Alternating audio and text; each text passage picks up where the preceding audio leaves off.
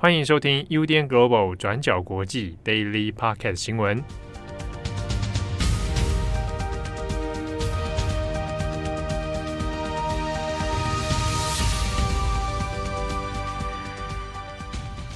欢迎收听 UDN Global 转角国际 Daily Podcast 新闻。我是编辑佳琪，我是编辑惠仪。今天是十二月十三号，星期一。好，那我们今天也来看几则比较重大的国际新闻。那首先第一个是关于美国的龙卷风灾情。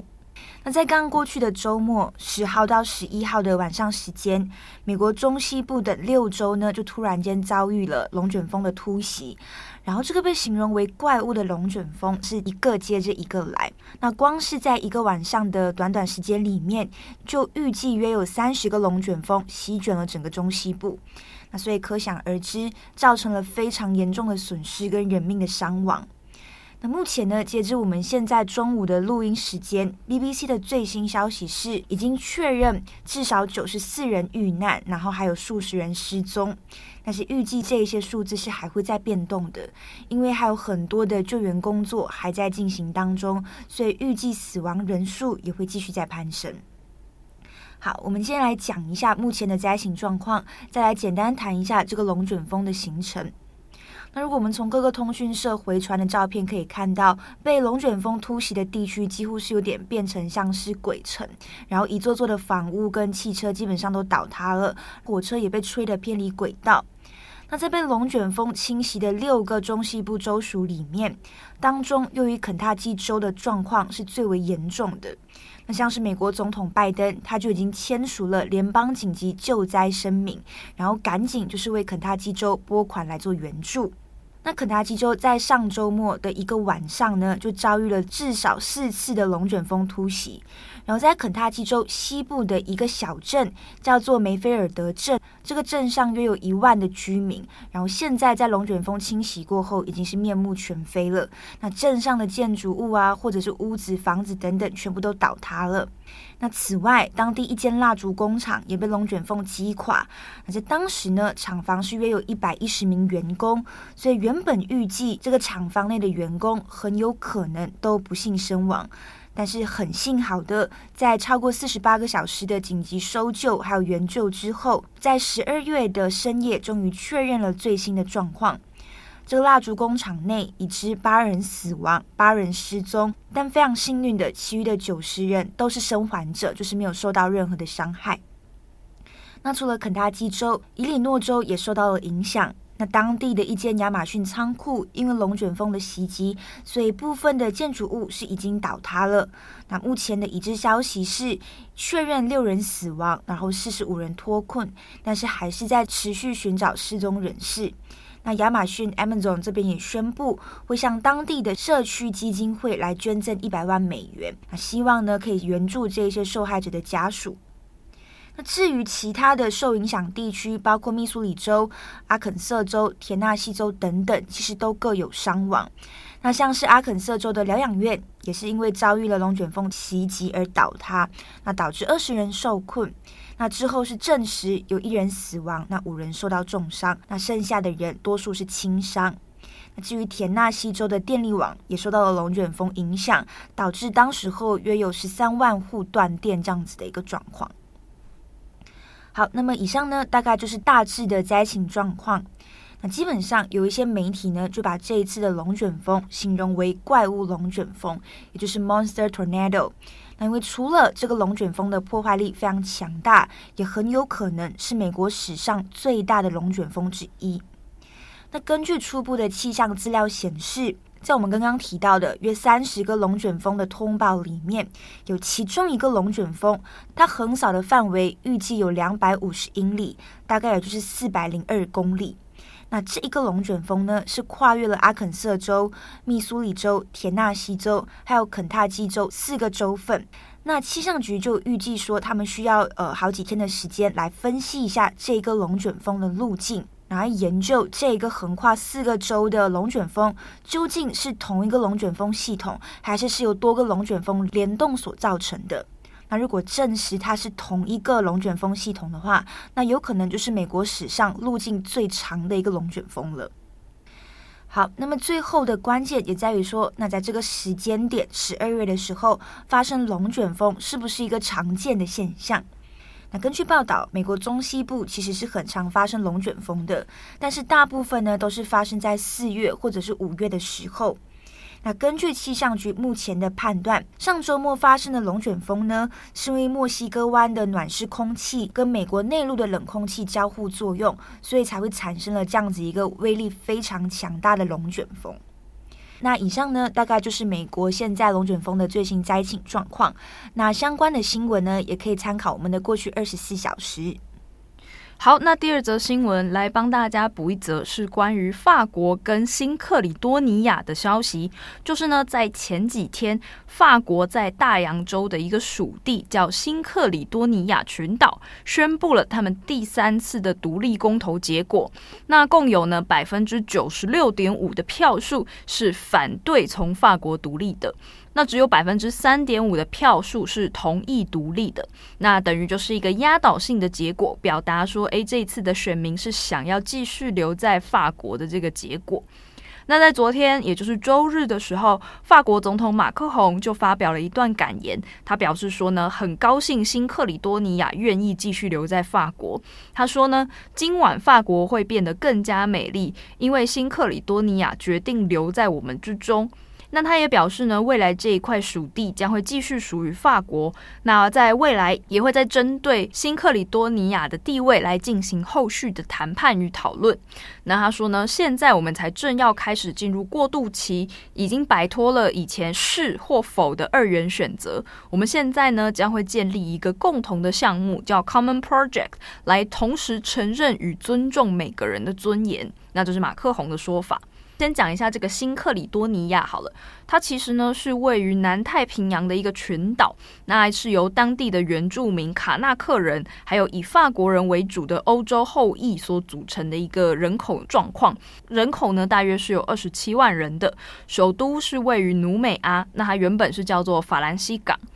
那其实呢，新克里多尼亚就跟很多南太平洋的岛屿一样，过去这些群岛就有自己非常深厚、非常丰富的海洋文化跟原住民历史。不过呢，从西方的眼光来看，它是直到一七七四年的时候，才由这个著名的英国探险家库克船长他所发现的。于是呢，库克船长就把这座群岛把它命名为新克里多尼亚。克里多尼亚呢是苏格兰的拉丁文名字啦。那其实就是库克船长他认为他刚登陆的时候，觉得这个岛上的风景让他想起苏格兰，所以就叫做新克里多尼亚，就是一个非常典型的西方殖民的一个情况。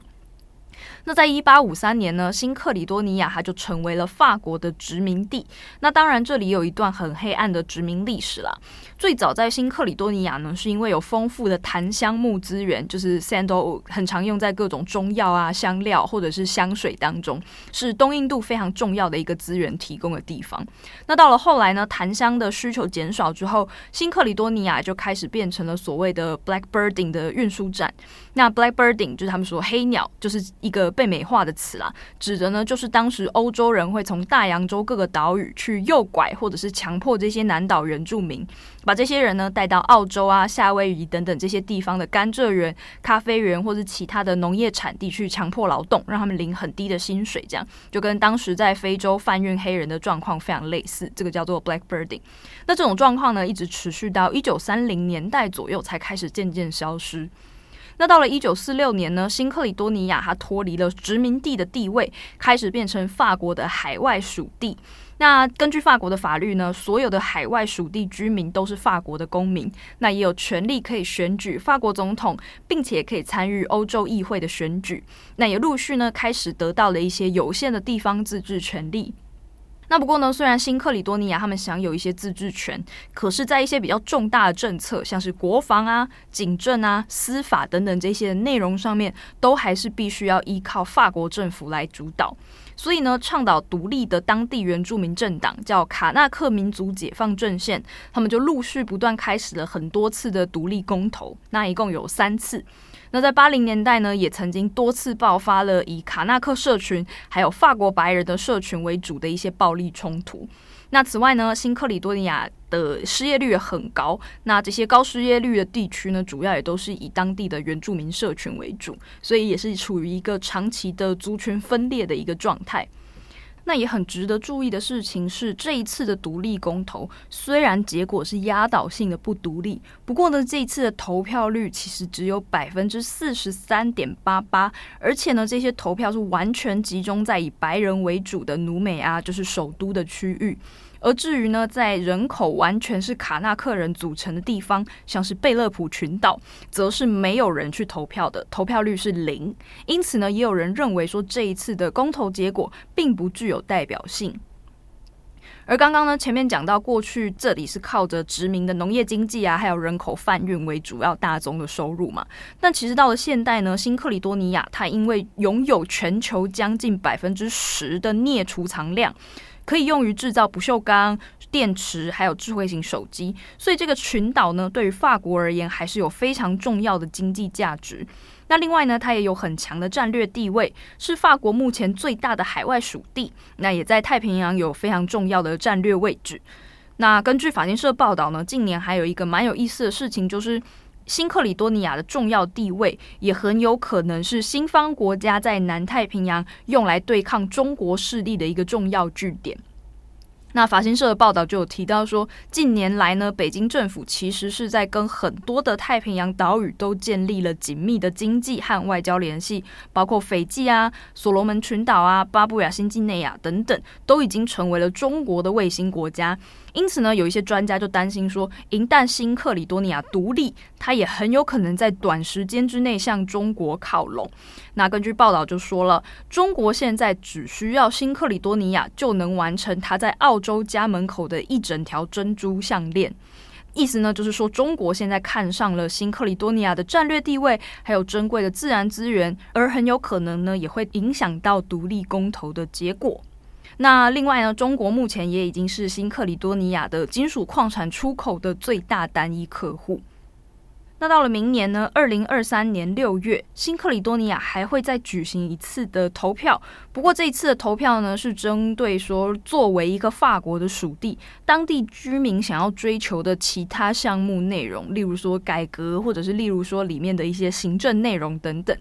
那不过呢，也有专家表示说，这一次的公投结果，其实呢，无论结果怎么样，都已经确定的是，已经加剧了种族之间更撕裂、更紧张的局势。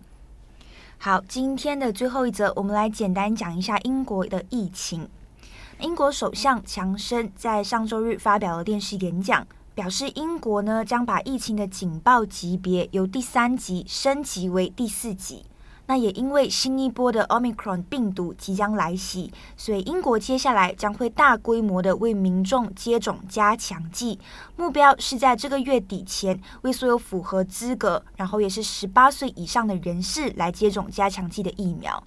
好，那我们来讲一下，基本上英国的疫情警报呢是分为五个级别的，那现在是由第三级提升为第四级，也意味着英国政府认为 Omicron 的病毒呢，它的传播是非常迅速、非常快的。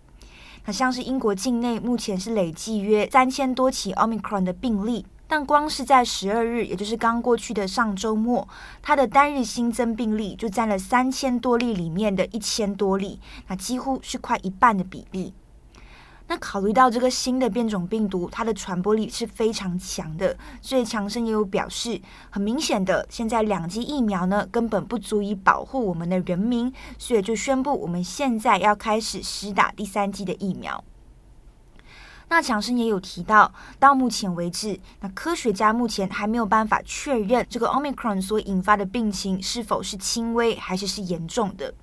但就算他的病情，他所引起的症状是轻微的，但是以 Omicron 强大的传播力而言，它很有可能会导致入院人数是不断攀升的，所以它这样子带来的风险也是不可以被忽视的。